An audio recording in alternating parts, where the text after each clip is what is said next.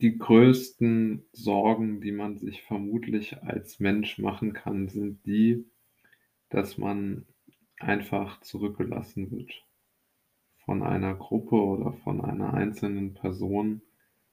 Oder zumindest sind es einmal die Sorgen, die mich am meisten bedrücken. Und ich habe den Eindruck, dass es doch relativ vielen Menschen ähnlich geht wie mir in dieser Frage. Und dann stellt sich ja so ein bisschen dann gleichzeitig wieder die Frage, warum dem denn so ist. Also warum ist es doch wohl so, dass man so eine Angst davor hat, zurückgelassen zu werden? Denn es ist ja zumindest in unseren Breiten relativ unwahrscheinlich, dass man verhungert oder dass man irgendwo nicht mehr die Möglichkeit hat, äh, sich zumindest äh, medizinische Hilfe zu holen. Ja, also ich meine, die Krankenhäuser oder so helfen einem ja schon, wenn man jetzt wirklich ein akutes Leiden hat. Und ich denke, die Frage, die man sich wirklich hier stellen muss, ist die folgende. Welche mh, hm, tieferen Motive könnten hinter dieser Angst liegen, zurückgelassen zu werden? Und ich denke schon, dass eine dieser Ängste die, ja, wie soll man das nennen, die Lebensvereinsamung ist. Ja? Also es gibt ja schon so Altersgrenzen, die man immer wieder beobachten kann, wo sich die Menschen dann einfach mit ihrer Einsamkeit nicht unbedingt abgefunden haben, aber einfach keine, keine Chance mehr sehen, diese Einsamkeit zu beenden oder dadurch, dass sie zu lange dauert, diese Einsamkeit einfach zu einer solchen Eingefahrenheit äh, wird, dass man sie gar nicht mehr, ja, wie soll man es nennen, aufbrechen kann. Und ich denke, es hat schon relativ viel mit dieser Angst zu tun, denn ich glaube schon, dass der Mensch so eine Intuition hat und sagt, ich möchte aber irgendwo leben und ich möchte auch andere um mich herum haben, dass ich halt irgendwie leben kann.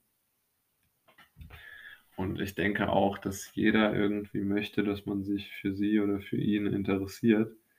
Und wenn aber einfach von der Außenwelt die Spiegelung bekommt, okay, wir machen wirklich alles, aber wir interessieren uns nicht für dich, dann ist das Ganze doch schon relativ äh, schwierig, ja und man entwickelt einfach eine gewisse, ja, wie könnte man es nennen?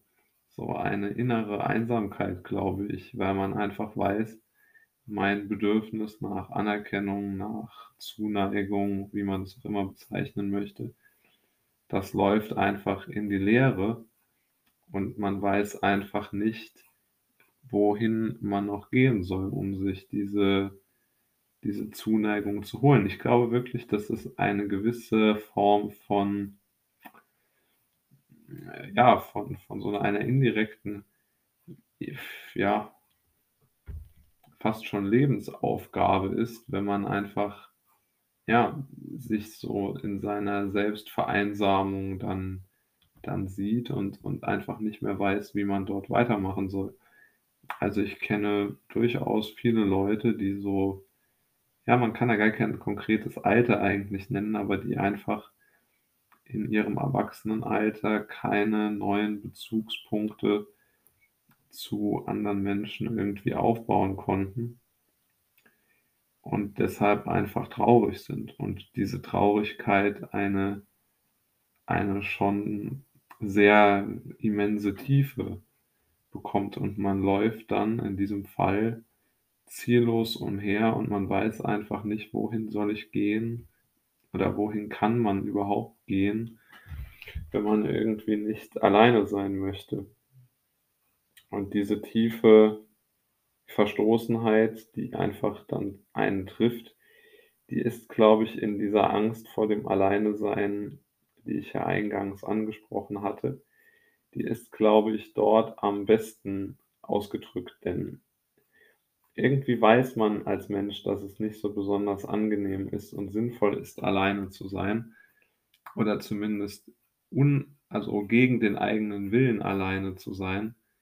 weil es irgendwo eine ja, schon fast eine ja, unnatürlich möchte ich nicht sagen, aber eine schon ungute Kombination einfach ist, weil man weil man sich ja selbst dann auch verliert in den eigenen Gedanken. Und vor allen Dingen dreht sich das eigene Leben ja dann automatisch, ohne dass man es möchte, nur noch um einen selbst. Also ohne irgendwie eine Möglichkeit, sich äh, dort, soll man sagen, zur, zur Flucht zu begeben vor sich selbst, weil man einfach niemanden hat, mit dem man mal sprechen kann, ohne dass man hier eine große, äh, wie soll ich es nennen, eine große, ja, eine große Aktion startet, aber einfach diese, ja, natürlich empfundenen Kontakte oder man könnte auch sagen, der Wunsch, dass einem dass man jemandem wichtig ist, ich glaube, der ist schon tief in jedem verankert. Also, ich glaube nicht, dass es irgendjemanden gibt, der den nicht hat.